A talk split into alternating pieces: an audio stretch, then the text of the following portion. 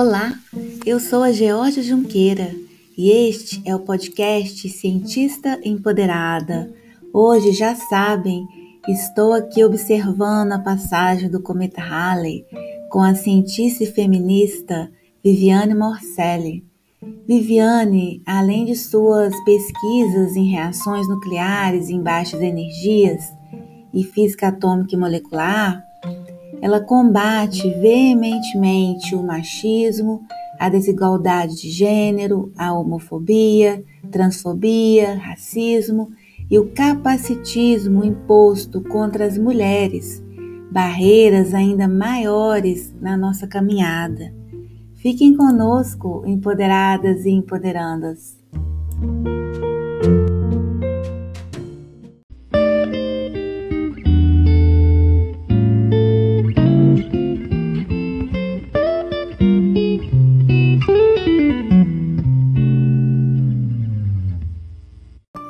Olá, Viviane. Muito bom ter você aqui no nosso espaço, no podcast Cientista Empoderada. Olá, Georgia. O prazer é meu de estar aqui. Agradeço muito o seu convite. Bom, espero estar à altura, né, do podcast. Afinal, essa é a minha primeira vez gravando um podcast. É, ah. Ainda mais assim com essa voz, tá com a rachada. Imagina. Mas assim, amo, tá, amo, amei o convite. E é um grande prazer estar aqui para poder incentivar outras meninas e mulheres na ciência. Essa sua iniciativa é de fato maravilhosa.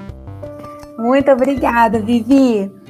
Olha só, eu já assisti você contando e eu gosto muito da sua história de como você se interessou pela física. Então, eu gostaria que você contasse aqui para gente, para ficar registrado aqui no nosso espaço. Bom, vou tentar ser sucinta. É, bom, a minha, o meu interesse pela ciência, né, e mais específico como a física, ela começa ainda quando eu tenho de 5 para 6 anos, né? É, naquela época, isso foi meados da década de 80, não quero entregar a idade, é, é, nós tínhamos a perspectiva né, da passagem do cometa Halley. Então foi um grande alvoroço, porque todo mundo queria ver o cometa Halley, inclusive eu.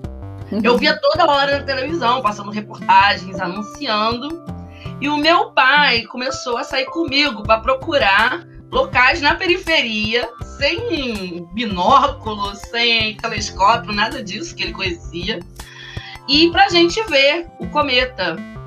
E a partir desse momento, Georgia, eu não aguentei não me interessar por ciência. Inclusive, quando eu estava na quarta série, eu já tinha um caderno só de eventos científicos. que eu recortava, eu, eu recortava do jornal, aquele jornal em preto e branco ainda, colava no caderno e também, quando assistia a TV, era que meu pai assistia muito Jornal Nacional, passava alguma coisa, eu anotava no caderno o que acontecia. E um fato bem engraçado é que assim, eu comecei a perturbar, porque não tinha ciências, né, até o quarto ano. E quando eu cheguei na quarta série do primário, aí a professora era de ciências. Aí eu falei assim: não, agora é minha vez, eu tenho alguém para perguntar. E eu, eu fui fazer um monte de pergunta. Aí ela falou: é, Vivi, porque todo mundo chamava de Vivi, né? Vivi, a professora não sabe, mas a professora vai tentar pesquisar alguma coisa. e assim, eu sempre trazia mais mil perguntas, mas a passagem do Halley e esse carinho do meu pai, essa busca nossa pelo cometa, marcou a minha existência para sempre. Ai, que lindo! Adoro. E como foi o momento de você, quando você foi escolher a carreira mesmo, para fazer o vestibular? Como foi? Você falou, eu vou estudar física, ou todo mundo já sabia da sua família? Como foi isso? Bom, eu já queria fazer física. E, assim, só que assim, era meio complicado explicar isso. Isso aí era fins da década de 90, né? E aí e todo mundo ficou preocupado. Pô, física? Onde que tu vai arrumar emprego? Todo, uhum. eu fiz o curso técnico eletrotécnica, né? E, e eu já tinha um bom emprego. E porque ao fim do meu estágio eu fui contratada. Então, como eu venho da periferia, minha família é muito pobre, né? Era muito difícil escolher uma carreira, né? É, assim, que fosse apoiada por todo mundo. Mas assim, meu pai, desde o primeiro momento, me apoiou, só que a minha mãe ficou preocupada. Ela achou que eu devia fazer engenharia. Uhum. Só que assim, não adiantou. A física foi mais forte do que eu. E aí eu fiz prova só pro curso de física. É... Uhum. E assim, eu não me arrependo. Foi maravilhoso. Mas assim, eu passei a vida inteira ouvindo quando que você vai começar a trabalhar. Pelo resto da família, os tios, vizinhos uhum. da minha família. O único que não me perguntava isso era meu pai. Uhum. Mas o resto é igual que é igual aquela coisa, né? Que até hoje às vezes a gente ouve. Mas você só dá aula? Como se dar aula não fosse um trabalho tão maravilhoso, tão instigante de você estar tá lidando com pessoas, principalmente com meninas, e trazendo essa referência, né? Mas uhum. vou te uhum. dizer, o caminho que eu trilhei na graduação para me tornar hoje uma professora foi um caminho muito árduo, principalmente no período de graduação. Sim. E você já pensava em ser uma cientista ou você ou isso foi acontecendo naturalmente na sua Não, quando quando eu entrei para a graduação em física, eu já queria fazer pesquisa, eu queria ser cientista. E isso está associado à minha experiência, assim, se relaciona com meu pai e assim, com a passagem do Halley. Eu queria entender aqueles fenômenos, eu queria entender como a ciência funcionava, como o mundo funcionava. Então, para mim, assim, na minha mente, eu quero entrar na física para ser cientista. Eu nunca pensei em ser professora da educação básica. Isso nunca me passou na cabeça enquanto a minha profissão principal. Contudo, é uma coisa que me foi muito frustrante quando, no decorrer da minha trajetória, quando você entra, você é muito sonhadora foi assim que eu imaginava que sendo uma professora universitária, uma cientista, né, eu poderia também atuar na educação básica. Assim, ajudando alguma escola, no sentido de dar aula, e eu descobri que eu não podia ter dois empregos. Então, uhum. isso foi ruim. Então, eu tive que fazer uma escolha, e a minha escolha foi a carreira de pesquisa. Viviane, sabemos que a presença das mulheres nos cursos de física e nas áreas tecnológicas e científicas em geral é muito pequena. Inclusive, esse quadro não muda já há algumas décadas e até piora em alguns casos. Muito se tem falado da questão da parentalidade e da maternidade na ciência. Eu gostaria que você falasse de outras questões envolvendo as mulheres, como, por exemplo, as questões das mulheres como cuidadoras, as questões das mulheres trans, as questões das mulheres com deficiência, enfim, outras questões que eu acho que não têm sido muito faladas ultimamente.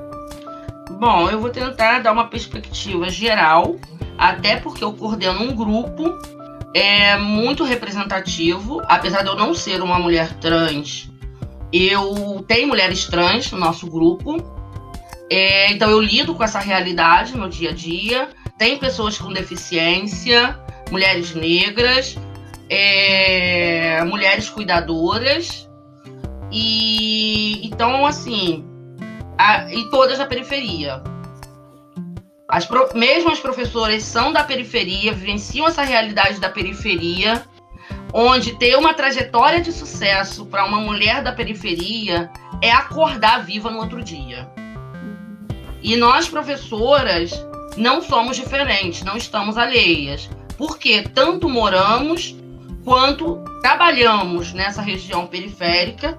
Eu, particularmente, trabalho em Seropédica, na Universidade Federal Rural do Rio de Janeiro, uma região marcada pela alta desigualdade social, baixos níveis de urbanização, baixo IDH e altos índices de violência, principalmente contra mulheres, e não foge à regra a Rural do Rio de Janeiro, sendo uma das universidades que, que possui um dos maiores índices de violência de gênero.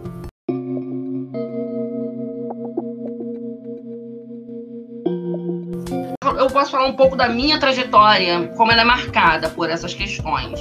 Sim. Que aí é bem o meu local de fala para começar. Sim. E aí a gente pode até fazer um tete a tete, que aí eu vou te perguntar. Uhum. Eu, desde o início da minha graduação, eu fico, iniciei a graduação. E, e por questões. A questão de classe é uma questão muito importante, as opressões de classe. Porque desde o momento que uma mulher pobre nasce, ela já sofre violência. Ela já é permeada por essa violência. E essa opressão de classe vai marcar a sua trajetória. O Pierre Bourdieu tem uma frase que para mim é muito importante. É, a, sua a sua trajetória acadêmica ela será marcada pela sua posição na pirâmide social. E realmente, os anos que eu vivo, isso não foge à regra. Uhum. É... E então, assim, eu, eu, eu, como eu falei, né? Eu fazia estágio, depois eu, eu tive um emprego, mas eu tinha um sonho de fazer universidade. O meu pai tinha um sonho de ser professor universitário. E ele nunca conseguiu. Meu pai era, fazia biscate, era mecânico. Um homem negro, periférico, que veio do sertão da Bahia, com 15 anos, sem saber ler e escrever. Uhum. Então, isso marcou muito a minha trajetória. E eu começo a trabalhar ainda aos 13 anos de idade. Então, no ensino fundamental, eu já tinha que conciliar o estudo com as questões de econômicas da minha família. E eu tinha mais dois irmãos, né? E assim, isso foi bem difícil porque ainda com oito anos, eu meu irmão nasceu quando eu tinha oito anos, a minha mãe estava doente já e eu tive que ajudar a minha mãe a cuidar do meu irmão. E na verdade eu cuidava dele praticamente, no sentido tipo, eu levava ele para ela amamentar, eu auxiliava, e aí depois, assim, meu pai foi ficando cada vez mais doente. E aí minha mãe fazia bolo para fora, um monte de coisa. E eu tinha que ajudar minha mãe. Isso já com oito anos. Tanto que meu irmão me, chama, me, chamou, me chamava de mãe até mais ou menos quando ele tinha uns 13 anos. Uhum. Aí depois ele me passou a me chamar de minha segunda mãe. Mas até os 13 anos, né? Porque esses cinco anos foram muito intensos, que eu ajudei a minha mãe, meu pai para cuidar dele. Uhum. Então aí a minha função de cuidadora já começa aí. Sim. A partir daí, meu pai já tinha se recuperado um pouco da saúde, que ninguém sabia o que ele tinha. E aí eu fui ajudar ele a trabalhar. E conforme as coisas foram melhorando um pouco, eu pude estudar, né? Fazer o curso técnico. Fiz em eletrotécnica. E durante o curso de eletrotécnica, eu trabalhava com meu pai. Porque meu pai era mecânico, mas ele não fazia parte de eletricidade. E ele não tinha dinheiro para pagar mais, não tinha mais dinheiro para pagar alguém para fazer a parte elétrica. Então eu fazia essa parte elétrica. Uhum. Isso foi a graduação toda também. Ao longo da graduação toda eu fiz isso. E, e o que ocorre? Era muito engraçado, né? Porque a eletrotécnica, a área de eletricista, a parte da eletricidade como um todo, ela é vista como uma, uma base extremamente masculina. Sim. Então, assim, a gente já, eu já vivenciei essas questões de gênero no próprio curso de eletrotécnica e até mesmo quando eu fui procurar estágio.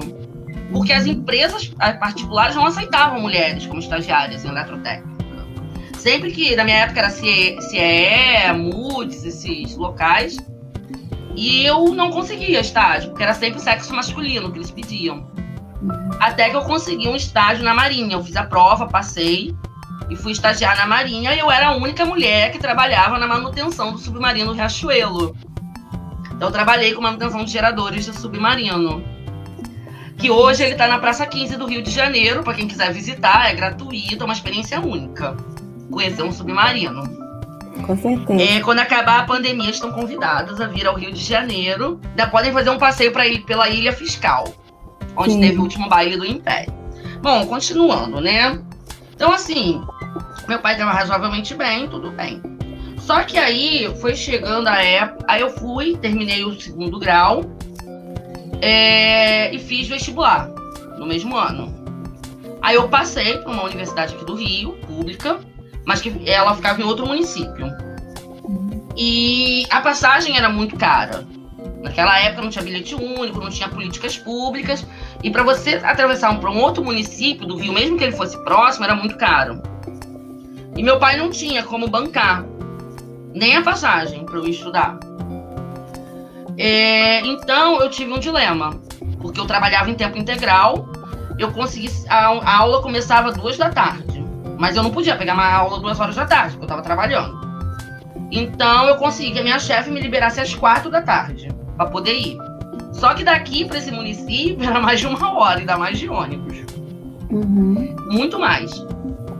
E assim, eu sempre chegava atrasada. Até que chegou um ponto que eu tive que fazer uma escolha. Porque estava atrapalhando meu trabalho e eu não conseguia avançar na faculdade. Porque eu não assistia aula, uhum. eu não uhum. conseguia nem pegar livro na biblioteca, nem nada. E lá não tinha alojamento, não tinha nada. Só tinha, tinha o bandejão, mas eu, como eu chegava tarde, eu não conseguia pegar o bandejão. Uhum. E o que eu, e eu, eu larguei a faculdade. Essa foi a primeira vez que eu abandonei a faculdade. É, assim eu fiquei dois ou três anos sem estudar, só trabalhando e ajudando em casa. Nesse meio tempo, meu pai sofreu um diagnóstico de febre reumática e ficou um ano sendo tratado. Eu fiquei auxiliando ele, trabalhando. Contudo, aí eu, eu resolvo voltar para a faculdade. Isso criou uma grave crise no meu emprego. Olha só, com o meu chefe no meu emprego, porque eu usava a hora de almoço para estudar, para fazer o vestibular. Uhum. E enquanto tinham outras pessoas lá que ficavam sem fazer nada e ninguém reclamava. Mas eu estava na minha hora de almoço. Uhum. Então, assim, eu comia, eu comia tudo em 10 minutos para ter tempo de estudar. Sim. Porque eu não tinha. Eu trabalhava 12, 13 horas por dia. Eu trabalhei três anos sem férias. Sem saber o que é Natal, o que é Ano Novo. Essa foi a minha vida. Mas, assim, eu não me arrependo de nada. Isso me trouxe muita força para chegar aqui. Contudo, quando você nasce na periferia, esse é seu destino. Você gostando ou não, a sua família é o seu apoio. E eu agradeço isso, porque se não fosse minha família, eu não estaria aqui. Eu acho que esse é o diferencial. É, só para começar, eu já me sinto uma pessoa privilegiada por ter um pai em casa e presente. Um pai negro que pôde ser presente, que pôde me apoiar e que pôde me dar acesso à educação. Desde pequena eu me interessei por poesia, por literatura. Eu gostava muito mais de ler do que saber brincar na rua. Uhum. Essa parada de brincar de casinha, desde pequena, nunca foi minha vibe. E eu odiava uhum. ter que arrumar aquelas coisas para guardar. eu gostava muito de jogos de tabuleiro, de jogar dominó, dama. Com meu pai, então, ficava jogando dominó, dama, essas coisas. E esses jogos de tabuleiro a gente não tinha acesso porque não tinha dinheiro, mas a gente tinha um vizinho que era da Defensoria Pública, né? Ele é defensor público. Uma pessoa que também serviu de inspiração para mim, porque quando ele era pequeno, ele captava xepa na feira com a mãe para comer. E ele consegue se formar advogado após ganhar uma bolsa e foi para a Defensoria Pública do Estado do Rio de Janeiro para ajudar outras pessoas. Então eu cresci vendo também esse exemplo isso me incentivou muito. Eu sempre me preocupei em ajudar as pessoas. Uhum. Mas aí o destino. E aí eu, o meu chefe queria me demitir, né? Pela questão da faculdade. Até que chegou um ponto que ele fechou o meu livro, voltando, e falou que eu não ia estudar. Eu tomei, conversei com meu pai, tomei coragem, e meu pai falou: olha, um prato de comida e um teto não vai te faltar. De resto, eu não posso te ajudar. Não tenho como ajudar. Falei, não tem problema, pai. Eu continuo ajudando você e a gente tenta ganhar dinheiro. Eu ganhava muito bem. E bem assim, para uma mulher da periferia era muito bem. Ele sempre me humilhava, esse meu chefe, né? Muito. Era altos constrangimentos, assédios morais que como uma menina de 17 para 18 anos, eu não entendia o que era assédio moral naquela época, década de 90. Uhum. Até que chegou o ponto que eu falei, tá bom, quer me demitir? Beleza, tô indo embora. Mas, por favor, me demita, porque eu não vou pedir demissão. E aí, fui embora. Aí ele me chamou de volta e falou, não, que é isso, não faz isso, você é a nossa melhor técnica aqui, que não sei o quê. Falei, bom, Você já fez demais comigo. Eu cansei. Eu não vou ficar aqui para sempre. Eu vou ser uma cientista.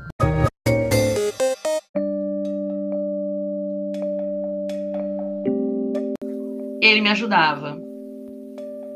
E foi graças a ele e graças a essa questão, porque assim, eu fui presidente do Centro Acadêmico quatro anos de física da UFRJ. E eu me tornei presidente por achar que aquele LCA ele não representava os alunos pobres da universidade, não representava as lutas contra as violências que a gente sofria, não tinha bandejão, não tinha nada, ninguém fazia nada. Falei, bom, se ninguém quer mudar, eu vou me candidatar. E me candidatei. Uhum. E isso, então, essa luta pela equidade de gênero, contra a opressão de classe, contra o racismo, contra a homofobia é uma coisa que está presente na minha vida desde muito cedo. Eu militei muito tempo no movimento estudantil.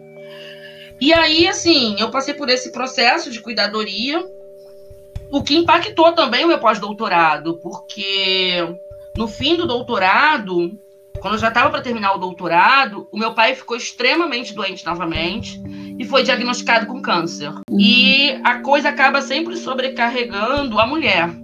Eu precisava ir. Uhum. E foi muito difícil, porque o CNPq atrasou a minha bolsa, não me pagou durante vários meses. E estava tendo um processo muito legal no meu pós-doutorado, que eu queria muito ter participado, que era a instalação do acelerador da UF, né? Que para mim é muito importante, que trabalho com física de aceleradores. Só que nesse meio tempo, assim, no começo ainda conseguia conciliar, eu ia para UF e cuidava do meu pai com câncer. Até que um dia, do nada, ele tem um surto e é internado. Isso eu tava do pós-doutorado. E daí ele entra em coma. E eu não enviei ele. Uhum. Quando eu vi, ele já estava em coma. E precisava novamente que alguém cuidasse. Então, de novo, eu tive que abrir mão. Desculpa. Não, imagina. É, da minha pesquisa. E nisso eu tinha feito prova a professora adjunta temporária, um cargo que só existiu durante um tempo, onde eu dava poucas aulas e tinha que conciliar com a pesquisa. Eu tive um supervisor, que era o Paulo Gomes, que ele compreendeu muito essa minha situação de ter cuidado do meu pai. Mas nem todo mundo compreendia, né? A gente é visto como alguém que não quer trabalhar. E era assim que as pessoas lidavam comigo. Uhum. Como se eu não quisesse pesquisar, que eu não quisesse trabalhar. Uhum. Mas o meu pai estava internado entre a vida e a morte. Eu tinha que estar lá ajudando ele.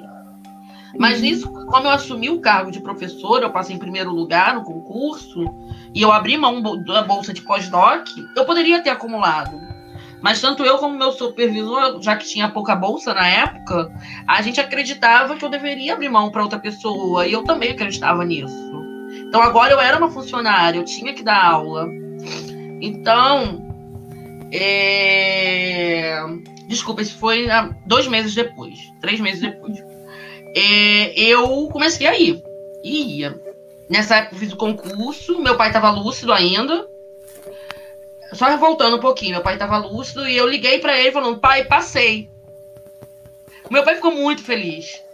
Ai, que ele, bom, ele nossa, você vai ter o seu primeiro emprego como professora, vai ter décimo terceiro, aquelas coisas que uhum, claro. as pessoas acreditam que você precisa ter para bem ou mal as pessoas elas acreditam nos direitos trabalhistas, né? Mesmo que elas uhum. não saibam disso, uhum. da importância desses direitos.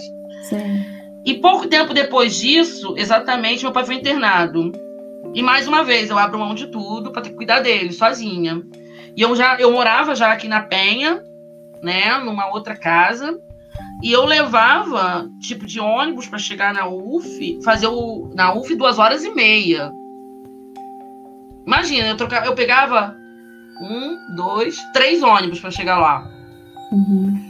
E, de, e aí meu pai foi internado e eu tinha que ficar com meu pai e dar aula. E nos dias que eu tinha que dar aula, o que, que eu fazia? Eu tinha que fazer penha, fundão, do fundão e da aula e depois voltar. Tudo isso de novo. Então foi muito duro. E eu, assim, acabei não fazendo pós-doc do jeito que eu gostaria. E nisso, é... passaram-se uns dois ou três meses. O meu pai morreu. E eu vou te dizer, foi o maior baque da minha vida. Uhum. Eu senti como se eu tivesse perdido tudo. Uhum. eu não sou mãe, né? No, na palavra estrita da palavra. Mas eu acho que eu posso dizer que eu sei um pouco do que é a dor de uma mãe perder um filho. Que eu cuidei dele. Ele cuidou de mim, eu cuidei dele. E foi uma dor que, assim, dava pra perceber que até hoje é difícil falar. Uhum. Uhum. Porque ele foi meu principal apoiador.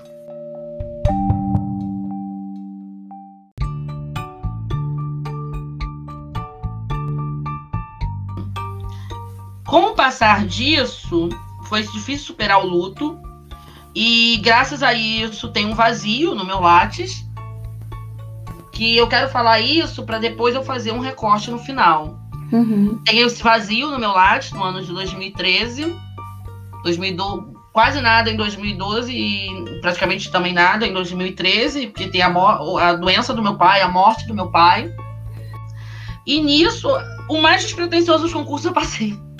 Mas para uhum. mim foi muito difícil ficar longe da minha família. A cidade era muito longe, mais de 700 quilômetros do Rio. Sim, sim. E lidar com o uhum. luto sozinha, numa cidade sozinha, era difícil. Uhum. Né? E nisso eu fiz o concurso para a Universidade Federal Rural e passei. Uhum. Demorou bastante tempo para eles me chamarem, mas chamaram e em 2014 eu ingresso como professora lá. Uhum. E como única mulher do departamento. Uhum. Dentre 24 professores do departamento de física, em 2014 eu sou a única professora mulher. E, e em 2016 tem um concurso e entra uma outra professora. E agora somos duas em 24. Inclusive, eu publiquei um trabalho na Quartz, né? Que a gente mostra, dentro de, dentro de várias perspectivas nesse trabalho, essa baixa representatividade no Rio de Janeiro, né? Uhum. A gente vem desde a educação básica até a universidade, para mostrar a, base, a baixa representatividade uhum. em termos de gênero, né? Que uhum. você tem. Tava indo bem, tava perto da minha família e tudo mais quando em 2015 eu começo a sentir umas dores. E essas dores, elas chegam a um ponto que eu tenho que procurar um médico, tive que ir a São Paulo. E que me, pela primeira, eu, primeira vez me pediu uma ressonância. Alguém me pediu uma ressonância.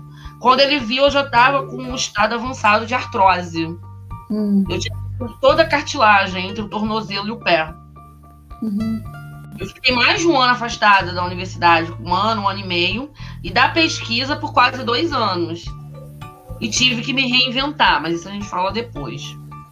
Em 2016 ainda eu sofro uma queda, foi em 2016. Eu sofro uma queda seis meses depois dessa cirurgia, onde eu perco o calcanhar esquerdo. E ele é todo reconstruído de pinos. Assim como toda a minha ligação entre o pé e o tornozelo, e eu me torno uma pessoa com deficiência, com a mobilidade extremamente reduzida e incapaz de carregar peso ou conseguir andar por mais de 10 minutos. E essa é a minha uhum. condição até hoje. Uhum. É uma condição irreversível e que, na verdade, com a pandemia, minha deficiência avança. A deficiência que antes estava limitando só os tornozelos, agora avançou para os joelhos e para os cotovelos e possivelmente para a caixa torácica. Uhum. Então, uhum. assim, é uma situação nova que eu tive que lidar de novo, que é a, uhum. é a questão da deficiência. Uhum. E com a pandemia, por não poder sair, por não poder fazer tratamento, pela alta demanda de serviço na internet e tudo mais, além desse avanço da deficiência nesses setores, né, tive derrame no joelho, deslocamento de patela, e fui agora diagnosticada, né, definitivamente, agora só falta mais um exame para outras questões, com poliartralgia. Então, é uma deficiência grave que eu tenho agora. E, e, inclusive com questões na coluna, que agora vão ser investigadas, mas já foram identificadas duas hérnias de disco na lombar. E tem me limitado a ficar no máximo uma hora no computador, para não sentir dor e, no, e dentro do dia eu posso ficar no máximo três horas. Então uhum. imagina como isso impactou meu trabalho enquanto cientista. Eu faço fisioterapia atualmente cinco vezes por semana. uhum. além de aos médicos. É, o Pilates eu tive que interromper porque a deficiência está tão grave, a inflamação da deficiência, uhum. que deveria melhorar minha coluna, o Pilates, que eu não consigo fazer.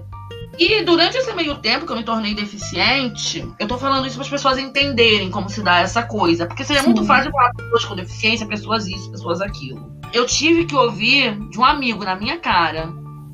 E nessa época eu estava com duas muletas, hoje eu só ando com uma. De um colega, na época era amigo, depois que passou colega, agora mero conhecido, que ele falou que eu estava fazendo aquilo, aquilo apenas para mamar nas tetas do Estado. Hum.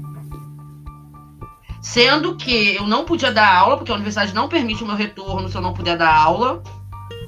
É, eu não, nem pesquisa direito eu podia fazer.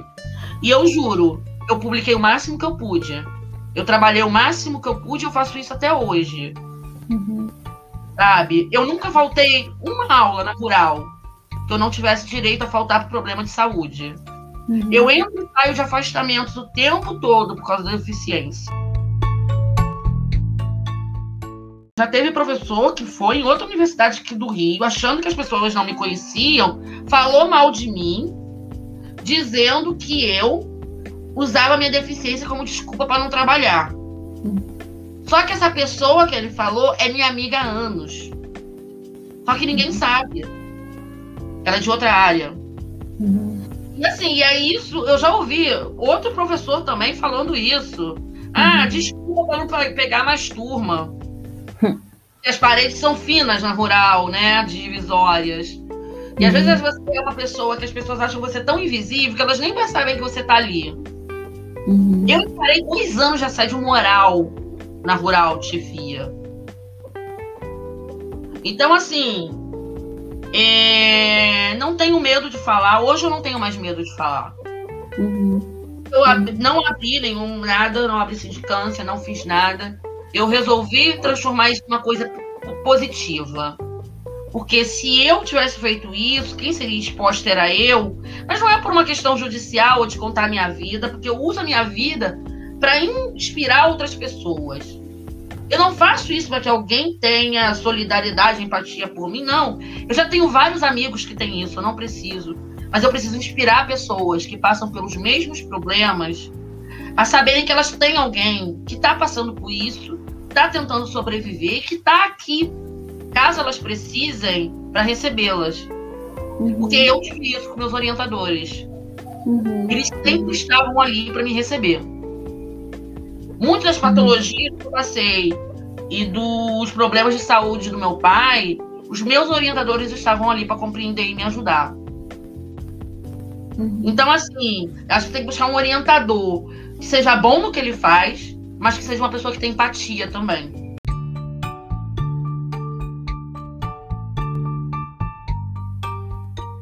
Então, assim, o que eu quero dizer com isso tudo, e vou chegar no final da sua pergunta agora, a questão é, nós temos, além da pauta da maternidade, o problema, a questão como você colocou, a maioria dos grupos só lida como com a pauta maternidade e ciência. Só que as mulheres, elas são oprimidas antes mesmo de terem filhos.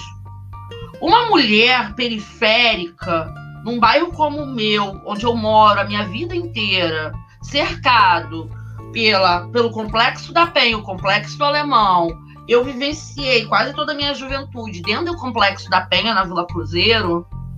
Meus melhores amigos vêm de lá, entendeu?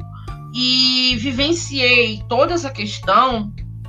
É... A gente sofre violência desde que a gente nasce sobreviver na periferia, cada dia que eu sobrevivo, eu agradeço por estar viva.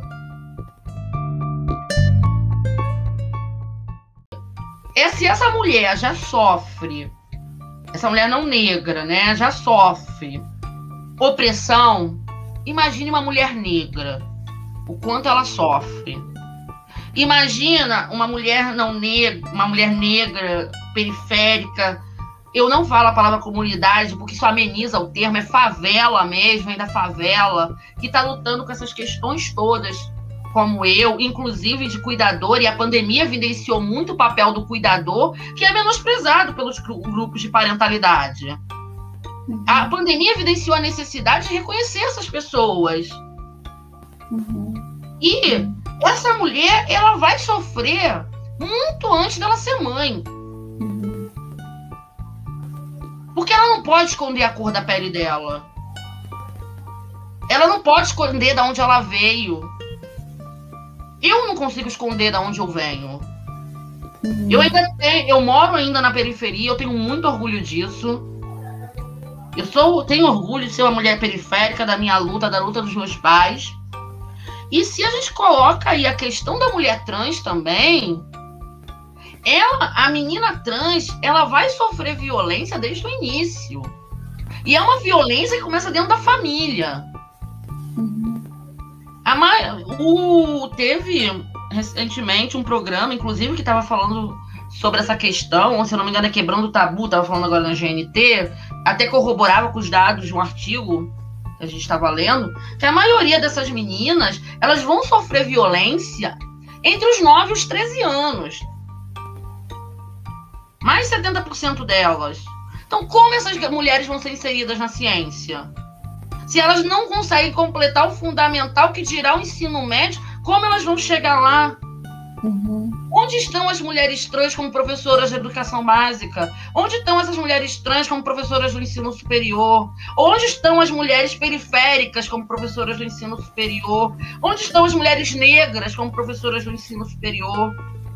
Quantas mulheres da periferia e ainda agregando a questão da raça, da classe, do gênero, conseguem chegar a professoras universitárias, de fato, num campo como a física. Uhum. Antes da maternidade, a mulher trans não pode esconder que é trans, a mulher deficiente não esconde que é deficiente, a mulher negra não pode esconder que é negra. Você não passa despercebido. Uhum. E aí as opressões de classe, raça e gênero, elas se intercalam. E aí a gente tem grandes estudiosas como a Lélia Gonzalez, a Sueli Carneiro, Angela Davis, Abel Hooks, que vão colocar essa pauta. Né? E a pauta de que, sim, a questão de classe tem que ser discutida. Porque muita gente quer discutir deficiência, gênero ou racismo de forma isolada. Não, não dá para discutir de forma isolada. Isso está interligado às opressões. É, e agora a gente vem com uma quarta perna, né? Porque é, tem aquele texto da Clarice Lispector, né? Que ela fala das três pernas, né? E a terceira que a sustenta, que seria o gênero, a raça e a classe. E a gente vem com a quarta perna, que é a questão do capacitismo. A, assim, muita gente talvez não saiba, né, o que é capacitismo, mas essa questão do produtivismo ligado à pessoa com deficiência. A gente não tem que lidar com. A gente não tem que buscar igualdade, nem igualdade de nada, a gente tem que buscar equidade. Uhum. Igualdade, eu, eu dar o mesmo trabalho para a Geórgia, que tem seus filhos, o mesmo trabalho para ela que eu dou para um homem que não tem filho. Ah, tô sendo igual, tô dando o mesmo trabalho. Equidade não, é considerar as questões dessa mulher e dar para ela o trabalho proporcional às questões que ela enfrenta. Uhum. E só assim a gente vai ter uma ciência diversa e que evolui. Uhum. O, um estudo feito, o Research Global Gender, acho que esse é o nome da Elsevier, fez um apanhado de 10 anos, de 97 a 2017. Uhum. E ele mostra que a física continua sendo a área mais desigual. Uhum todas as áreas. Uhum. Considerando todas essas questões que eu te falei. Sim. Mas a questão é que a pessoa com deficiência é invisível, Georgia. Uhum. Você vê os congressos online. Eu participei de congressos do SBF, de outras de instituições, de vários locais. O que, que acontece? Tem as apresentações de pôster, tem as questões de é, orais e tudo mais. Mas para para pensar, no meu caso é uma mobilidade é, física, né? Associada com algumas comorbidades. Mas eu não vi nesses congressos intérpretes de Libras na área de física. Não, eu não vi ninguém me mandar um tutorial, né? Como eles chamam, de, de como fazer o meu pôster levando em conta as pessoas que têm baixa visão. Eu vou, assim, depois que eu me tornei deficiente, eu só voltei a, a ir a congresso no final de 2018, de atividades. Foi até quando a gente se conheceu. Sim. Porque o meu marido foi comigo a Juiz de Fora. Então ele me levou. E depois eu só retomo de fato para ir a congresso em 2019. Ainda assim, muito limitada. E, foi, e eu fui a São Paulo só, tá? Porque dava para eu ir. Uhum. Eu tentei em 2018, eu fui, minha, em final de 2018 também teve uma reunião de outono que eu tentei ir. Mas para mim, assim, eu fiquei. Boa parte dela eu não pude assistir. Porque uhum. os deslocamentos eram grandes. É, viajar, e assim, eu só fui nessa reunião porque o meu marido me levou no aeroporto, alguém no aeroporto pegou a cadeira de rodas, me ajudou, e eu tive um amigo que morava em Juiz de Fora, que foi me buscar, me ajudou, me deu o suporte, só que ele trabalhava, então durante o congresso ele não podia me ajudar. Então só podia em parte do congresso. Uhum. Eu vou nos congressos, eu fui inclusive num de diversidade em 2019, para lidar com essas questões. E, tipo, para eu assistir o posto, se eu quisesse comer, eu tinha que subir escada. Uhum. Como? Não tinha como uma pessoa de muleta ou de cadeira de rodas acessar aquilo ali, a não ser que alguém ajudasse. E a uhum. minha aluna me ajudava a subir a escada. A questão é, os editais, eles não contemplam quando você pede para isso, a gente já não tem financiamento, né? Mas quando tem, esse financiamento não contempla que eu tenho uma pessoa para ir comigo, me ajudar.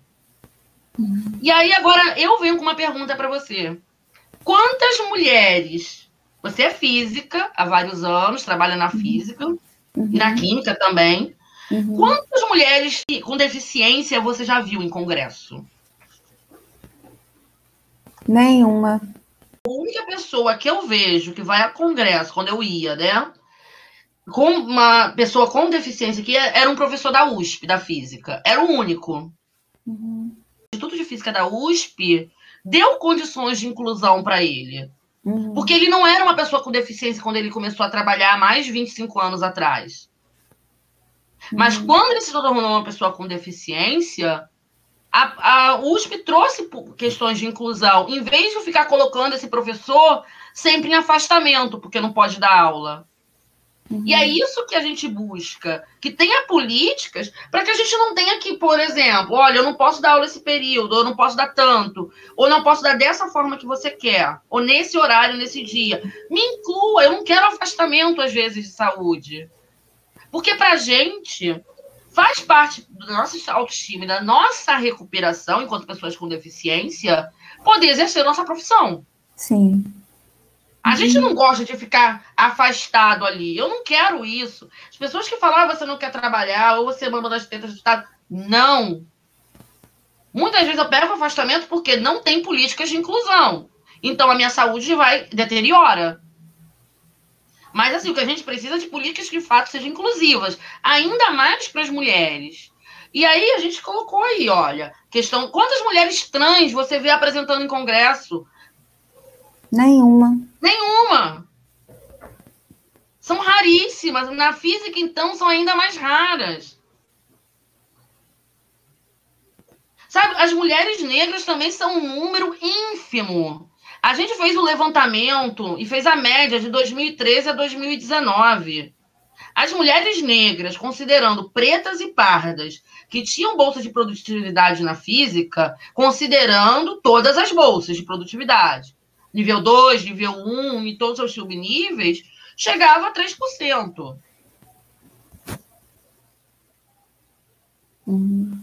As mulheres de orientação LGBT que ia mais, né, e o resto da sigla não impede, não eram nem representativas a ponto de ter uma percentagem. Então, assim, que, que movimento de gênero é esse que a gente está fazendo, onde a gente traz uma única pauta? Uhum. Olha a cuidadoria, como ela tem se mostrado essencial.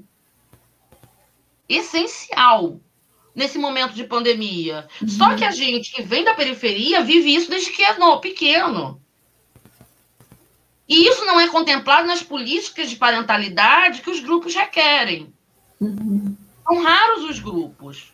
Assim, eu posso dizer hoje, pelo grupo de parentalidade da Rural, o GT de parentalidade da Rural, ligado à reitoria da universidade, que o nosso GT e a nossa deliberação para o ensino remoto, ela prevê a adaptação às condições de trabalho e tudo mais, não só para pai e mãe, mas para cuidador também. Uhum. E ela se estende para professores, docentes, técnicos administrativos e discentes. Todos estão contemplados na nossa política de parentalidade. E é isso que a gente busca. Que seja contemplada essa pauta. Uhum. E justamente, é, muita gente fala para mim, poxa, Viviane, antes de você vir falar nas, nos congressos, nas palestras e tal, eu nunca tinha me atentado dessa questão da cuidadoria, uhum. Isso antes da pandemia. E, inclusive, foi por causa dessas minhas falas que muita gente me indicou para estar nesse GT. Uhum. Que eu fui convidada, porque eu trouxe essas questões. Uhum. Porque você não pode pegar o seu pai que está na cama e botar ele assim num local e depois tirar ele de noite e trazer para casa. É inviável. Você não pode uhum. levar ele para um congresso. Então também tem que ser considerado. A maternidade é importante, sim, ela é essencial considerar a maternidade. Ainda mais se nós estamos falando dessas meninas periféricas. E para mim tem que considerar a maternidade, não é só assim, ah, tantos anos atrás teve filho. Não.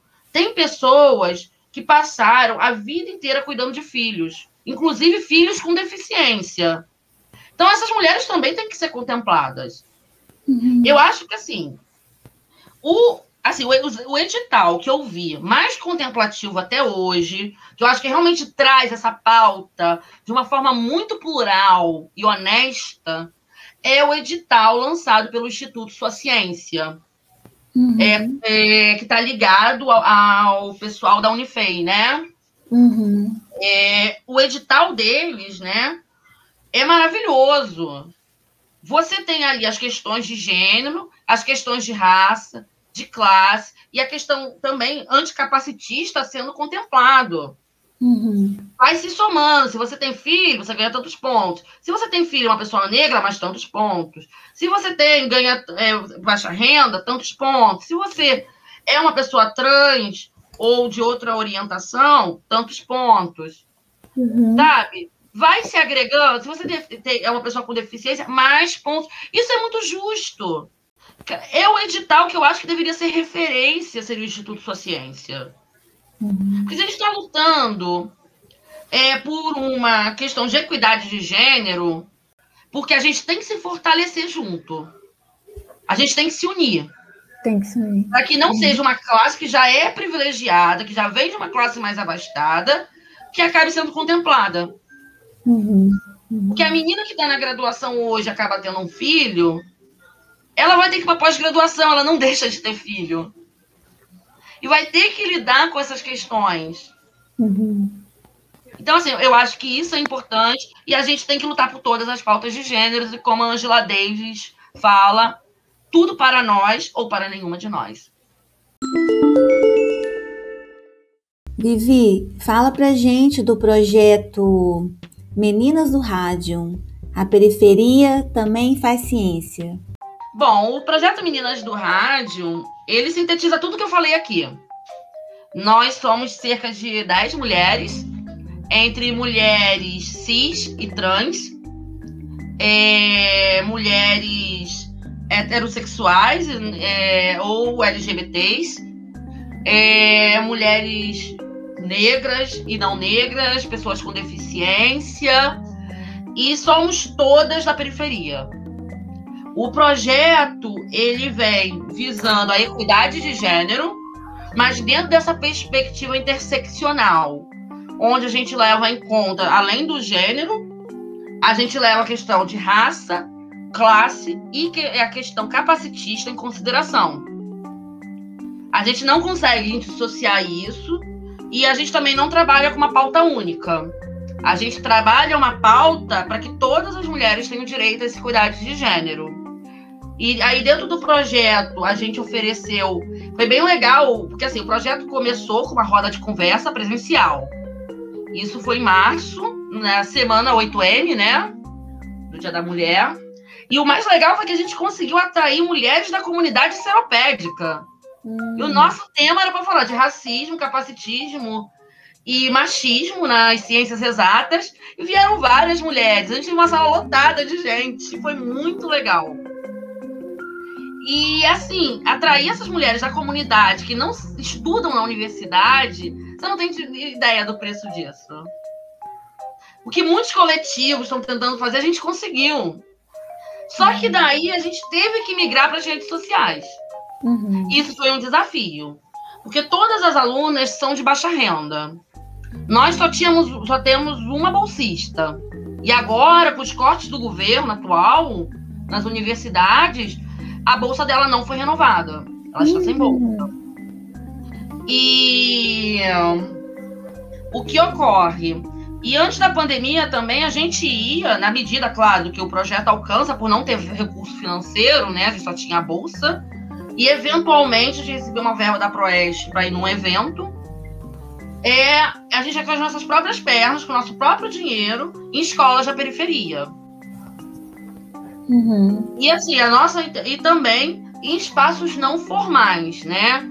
Dentro desses espaços não formais estão os centros de atenção psicossocial, onde nós temos pessoas, né, que tratam questões mentais, violência de gênero e dependência química, que a gente pode fazer atividades que são pessoas bastante interessadas nesse tipo de coisa. Então a gente também tem que ajudar a promover a saúde mental. O projeto ele tem um braço também que cuida dessa parte psicológica da saúde mental. Nós temos uma pessoa que ela é da área de saúde mental, tem duas especializações, né? Trabalha com violência de gênero também e dependência. É... Agora é mestranda do é mãe solo negra uhum. e atualmente ela ingressou como mestranda do programa de pós-graduação da Escola da Nery, no Hospital São Francisco Xavier, da UFRJ.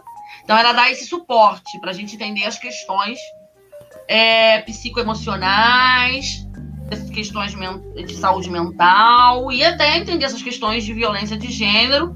E como a gente recebe muita denúncia, né? No, quando a gente faz as lives, faz post do Instagram, recebe não só denúncias, mas recebe também, acho que muito legal, é, depoimentos. É, se vocês um dia verem lá no chat, tem pessoas dizendo: olha, até eu conhecer vocês, eu achava que não era possível fazer física. É, me disseram que eu não deve, poderia fazer física, eu era uma mulher trans, a física não era para mim. Agora eu conheci vocês e eu sei que eu posso. Uhum. Ou uma menina que falou que tinha tentado cometer, saiu do mestrado em ensino de física por várias pressões, assédios morais e de, é, é, de gênero e tudo mais, que ela tentou o suicídio. E depois de que conheceu a gente, ela tem uma esperança de voltar para a física. Uhum. Então, assim, o projeto, o que, que ele faz, dentro da perspectiva da internet? A gente vem com essas lives e quase todas são relacionadas a temas científicos, como a gente tratou do rejeito nuclear, física médica, núcleos exóticos, quase todas ministradas por mulheres, né? Uhum. E o que, que a gente faz? Além de ter as questões científicas, a gente faz um bate-bola com essas mulheres para entender como elas chegaram até ali, como elas veem essas questões de gênero e como elas podem incentivar. Uhum. Tanto as pessoas, eh, estudantes da educação básica, quanto pessoas que já estão no ensino no, na graduação, ou mesmo pesquisadoras que estão sofrendo é, com as suas carreiras estagnadas ou sozinhas em alguns departamentos. A gente recebe, a gente descobriu que tem gente que assiste até em família, Georgia. Uhum. Então, eu, eu tenho acompanhado lá pelo Instagram. Eu achei super bonito quando colocaram as fotos, né, de várias meninas falando: essa é uma física nuclear. Uhum. É, essa é uma física nuclear, assim, né? Como é, se tivesse algum padrão, né? Que a gente imagina, uma física nuclear, é uma menina Sim. ali. Né? É, e assim, é bem Gostei legal bastante. que nessa campanha que a gente fez, cada uma diz porque resolveu fazer ciência. Uhum. Né? Um vídeo curtinho, de menos de um minuto. Sim. É, a gente vai, a gente agora está fazendo a campanha é, contra a LGBTfobia, né? A gente vai trazer cientistas do canal do Instagram. A gente tem se dedicado um pouco ao Instagram porque as lives, você mais do que você tá fazendo, faz podcast, então sabe a dificuldade que é fazer uma live e toda a concepção. Não é só aquele momento que você está ali, né? Tem todo um trabalho que é feito antes, durante e depois. E as meninas estão passando por muitas situações de vulnerabilidade econômica, porque não há bolsas. Todas são voluntárias. E nós temos mães também no projeto. Então tem que lidar com emprego, com pós-graduação e com ainda. É, desculpa, com emprego, com pós-graduação, com projeto e com filho, sozinha, numa pandemia. Então, assim, a gente está fazendo de acordo com que a gente pode. Assim, outra coisa positiva do projeto, e eu quero agradecer aqui todos que têm incentivado Meninas do Rádio, que assistem as nossas lives, que a gente agora vai estar no SNEF, nós submetemos sete trabalhos do Meninas do Rádio. E desses sete trabalhos, sete foram aceitos para serem apresentados. Parabéns! Também submetemos quatro trabalhos para o Congresso Ibero-Americano de Ensino de Física, o Congresso Internacional, que é patrocinado pela IUPAP. Também tivemos quatro trabalhos aceitos. Muito bom. E agora submetemos três artigos científicos para a revista internacional um especificamente fala da, do projeto Meninas do Rádio, da sob análise. O trabalho, um dos trabalhos que a gente vai apresentar no SNEF é justamente falando Meninas do Rádio, né?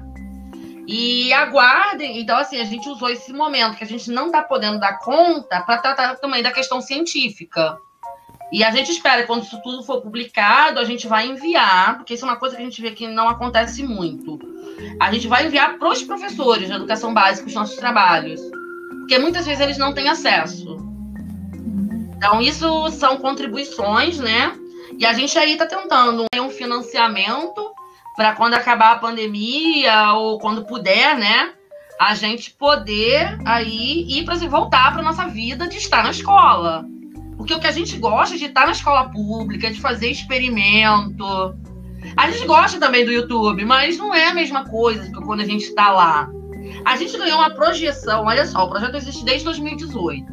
Mas o YouTube, em pouco tempo, em menos de seis meses que a gente estava ali, tá ali, a gente ganhou uma projeção enorme. A gente faz levantamentos, né? Então a gente tem gente que assiste a gente do Acre, do Pará, do Maranhão, interage com a gente. Imagina se seria possível só estando aqui no Rio. Então, assim, a gente pretende continuar nas redes sociais, a gente quer voltar a incentivar as nossas meninas, os nossos queridos é, pessoas dos espaços não formais também. Porque a periferia também faz ciência e a gente tem que mostrar essa ciência que é feita na periferia para mais e mais pessoas. Eu tenho muito orgulho do Meninas do Rádio.